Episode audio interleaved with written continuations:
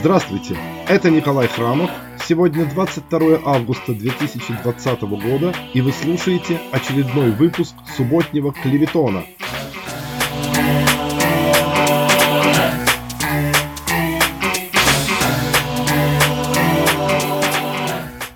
Обозреваемая нами неделя началась с того, что в минувшее воскресенье белорусский правитель Лукашенко, которому подведомственное народонаселение столь драматическим образом отказало в доверии на прошедших 9 августа президентских выборах в этой стране, задумал помериться митинговой потенцией со своими неразумными согражданами, отмобилизовав для этой цели по всем белорусским городам и весям работников бюджетных предприятий и прочий зависимый от него люд. Рекрутированных таким способом людей подлого сословия свезли на казенных автобусах в центр Минска, где Александр Григорьевич, облаченный под летней рубашкой в бронежилет, выступил с поистине зажигательной речью. Сначала, по традиции, рассказав слушателям про трактор и мотор, выражаясь словами западногерманской панк-певицы Нины Хаген. Вы просили кусок хлеба, вы просили трактор, вы просили комбайн. А также об иных достижениях колхозного строительства за годы его правления, господин Лукашенко перешел к центральному вопросу, обрушившись на небольшую кучку молодежи, требующую свободы. Вы хотите свободы? Скажите, какой? Вы хотите перемен? Каких? Каких что будем менять? Вы хотите реформ? Скажите, каких? Завтра начнем. Удовлетворившись нестройным и довольно жидким хором голосов, отвечавших ему «Нет, не надо нам! Батьку, батьку!», Оратор пошел дальше и применил все свои навыки, полученные в ходе работы замполитом воинской части погранвойск КГБ СССР, а также ответственным секретарем районной организации Всесоюзного общества знания. Кто-то хочет новых выборов. За окно посмотрите! Танки и самолеты на взлете в 15 минут от наших границ. НАТОвские войска ляскают гусеницами у наших ворот. Приказывают провести нам новые выборы. Нам предлагают солдат НАТО, чернокожих, желторотых и белобрысов. Нас хотят, хотят одеть в лапти и погонять. Нарисованная господином Лукашенко апокалиптическая картина белобрысых негров в натовской сбруе, погоняющих БДСМ плеткой, обутых в лапти белорусов, произвела настолько сильное впечатление на сердобольных граждан, что, как рассказывают очевидцы, в храме города Лиды некая набожная женщина в тот же день обратилась к священнику с вопросом, можно ли молиться за бывшего президента Беларуси. Получив от батюшки осторожный ответ, что молиться можно даже за животных, а за президента все же лучше подать индивидуальную записку, добрая прихожанка сию же минуту и заказала в письменном виде сорокауст о здравии бесноватого раба Божьего Александра. Закончил же свое выступление бесноватый раб Божий пророческим предостережением. Мы лакомый кусок для них, но кусок небольшой. Скушают и не подавится.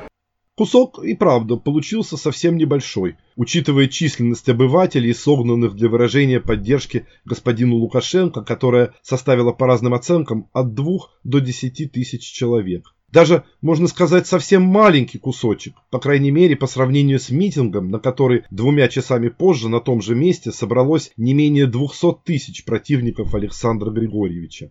А учитывая еще и то обстоятельство, что каждый сторонник действующего президента, привезенный на площадь, обошелся бюджету в 20% от размера его сторонника ежемесячной зарплаты, выплаченных по свидетельствам самих трудящихся за участие в этом митинге, то кусочек этот вышел еще и весьма недешевым. Практически как то самое дефлопе, воспетое в знаменитой кинокомедии Дмитрия Владимировича Дьяченко «О чем говорят мужчины».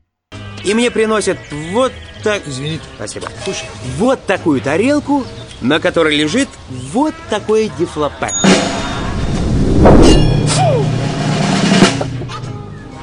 А тарелка такая огромная, вероятно, для того, чтобы подчеркнуть, что дефлопе на земле очень мало. И что оно очень дорогое. И что вот этого мало, достаточно, чтобы оно стоило 64 доллара. Копейки.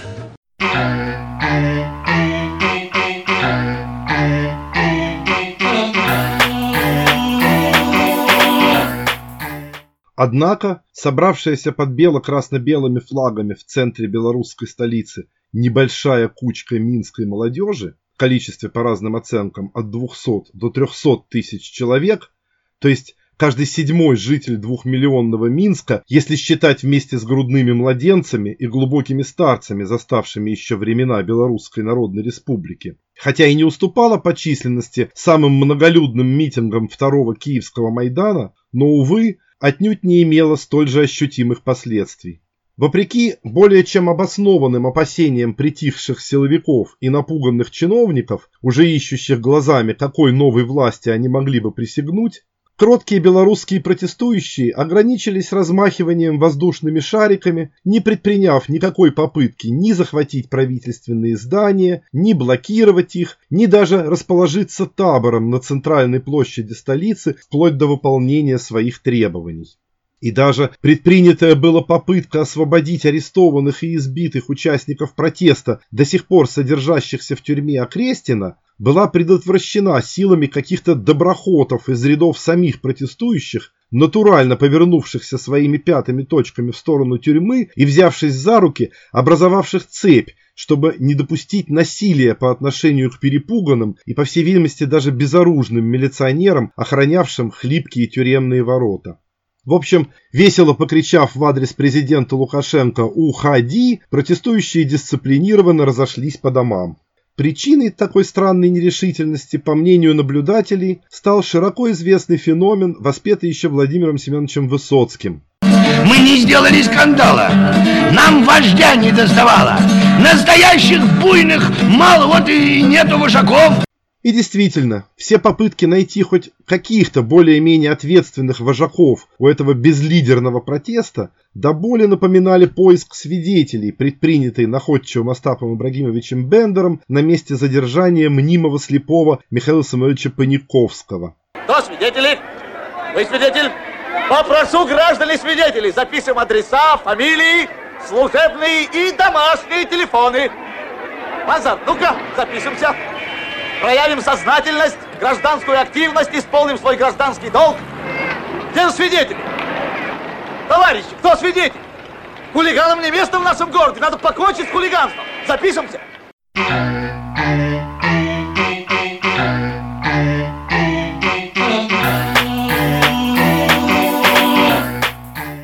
Между тем, сбежавшая из Минска в Литву Светлана Георгиевна Тихановская избранная гражданами на выборах 9 августа, продолжала демонстрировать свое явное нежелание покончить с хулиганством приспешников господина Лукашенко ни в городе Минске, ни во всей вверенной ее президентскому попечению многострадальной белорусской державе, кажется, по-прежнему пребывая под впечатлением того внушения, которое было сделано ей в кабинете председательницы ЦИК Лидии Михайловны Ермошиной на следующий день после выборов.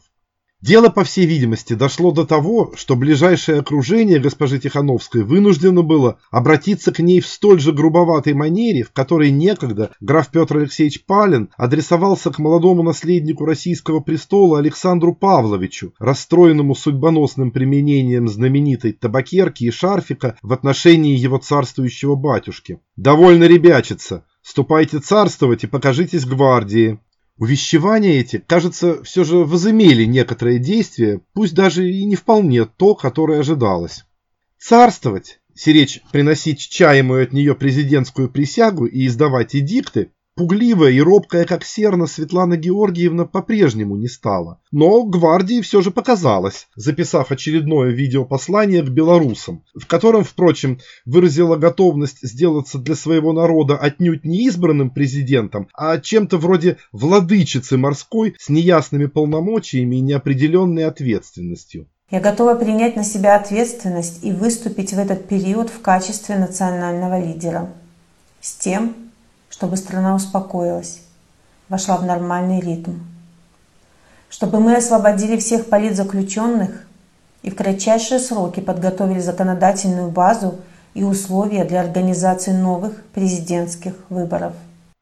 Наблюдатели тут же обратили внимание, что хотя стремление успокоить страну и ввести ее в нормальный ритм, вне всякого сомнения, не вызовет ни малейшего противодействия со стороны стремящегося ровно к тому же самому Александра Григорьевича, то остается совершенно непроясненным, каким именно способом Виленская сиделица, отказавшаяся внять предостережением Владимира Ильича Ленина о том, что оборона есть смерть восстания, собирается добиваться освобождения политзаключенных, не говоря уже о законодательной базе для новых президентских выборов, учитывая, что белорусский парламент фактически состоит из назначенцев господина Лукашенко чуть менее чем полностью.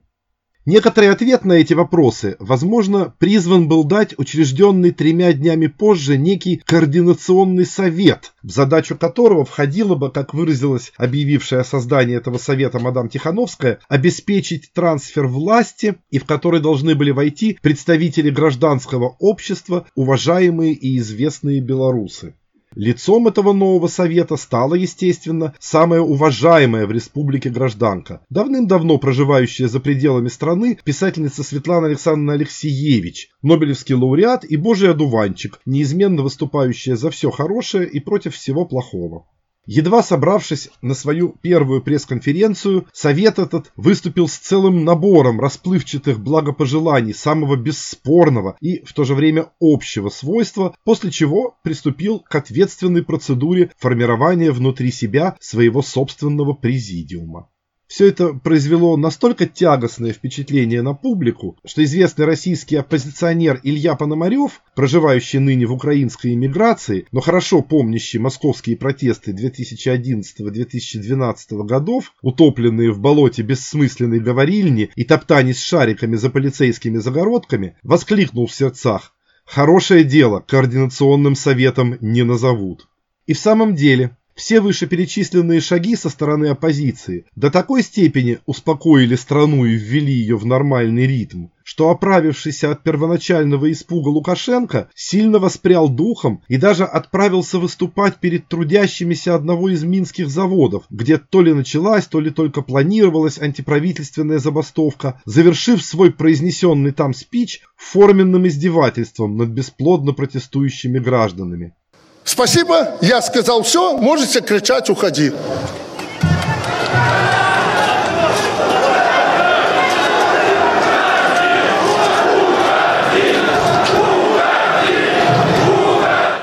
А в это время наиболее пессимистично настроенные участники протестов, залечивая полученные от ОМОНовцев раны, грустно напевали вслед за Борисом Борисовичем Гребенщиковым. Жаль, подмога не пришла, подкрепление не прислали. Что ж, обычные дела нас с тобой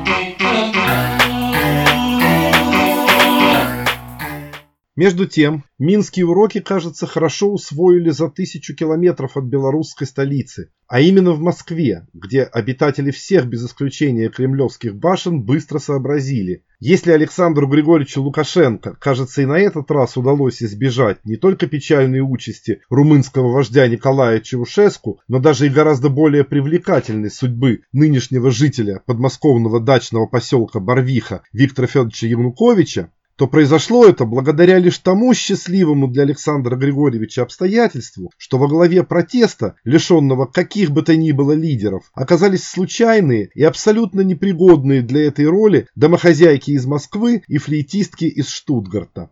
Российская же ситуация, характеризующаяся наличием здесь популярного и, по сути, единственного оппозиционного лидера, обладающего работающей структурой и эффективными механизмами самофинансирования, способного вывести десятки тысяч людей на площади одновременно чуть ли не всех крупных российских городов, даже на взгляд самого политически неискушенного зрителя кардинальным образом отличается от белорусской. И ситуация эта в преддверии намеченного на 13 сентября единого дня голосования с не до конца ясными для власти последствиями явно требовала каких-то решительных шагов. Похоже, что шаги эти и были предприняты уже в четверг утром, когда едва не обжегшиеся на белорусском молоке с такой силой подули на отечественную воду, что совершавший поездку в Томск Алексей Анатольевич Навальный, выпив перед посадкой в самолет чаю в Томском аэропорту, уже через пару часов оказался в состоянии комы в реанимации больницы скорой помощи номер один города Омска, где самолет с политиком совершил вынужденную посадку. Отравление российского позиционера неизвестным ядом а именно такую вероятную версию происшедшего выдвинули и сторонники господина Навального, и его супруга, стало топ-новостью во всем мире, где хорошо помнят и неудачное отравление Анны Степановны Политковской за два года до ее убийства, тоже чаем и тоже в самолете, и полониевые чаепития Александра Вальтеровича Литвиненко в компании с Андреем Константиновичем Луговым, и экстремальные туристические маршруты в Оксфорд господ Чепиги и Мишкина. Конечно, сейчас еще рано делать какие-то выводы об этой истории. И пока нам остается лишь пожелать Алексею Анатольевичу выжить и скорейшим образом поправиться, оставив тему предполагаемого отравления оппозиционного политика по меньшей мере до следующей недели.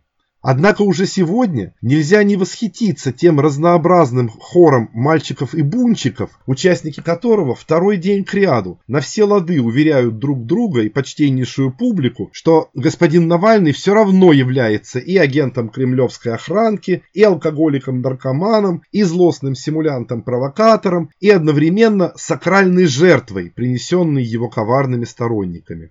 При этом в безумной полифонии этого хора, где воедино сплелись голоса и официозных СМИ, и платных прокремлевских троллей, и совершенно искренних и бескорыстных ненавистников оппозиционного лидера, особенно смешным образом выделяется поющий акапеллы дисконт с нарочитым украинским акцентом, принадлежащий популярному куплетисту Аркадию Аркадьевичу Бавченко, выводящий сольную арию с хорошо различимыми словами «Крымский бутерброд», «По делам» и, конечно же, неизменная Дети Макаронинку просят.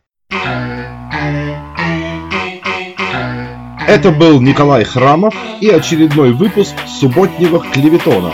Если вы хотите поддержать этот проект, а также слушать или читать все выпуски первыми, без трехдневной задержки, присоединяйтесь ко мне на Патреоне www.patreon.com храмов через KH или просто кликните на ссылку в описании. До встречи через неделю.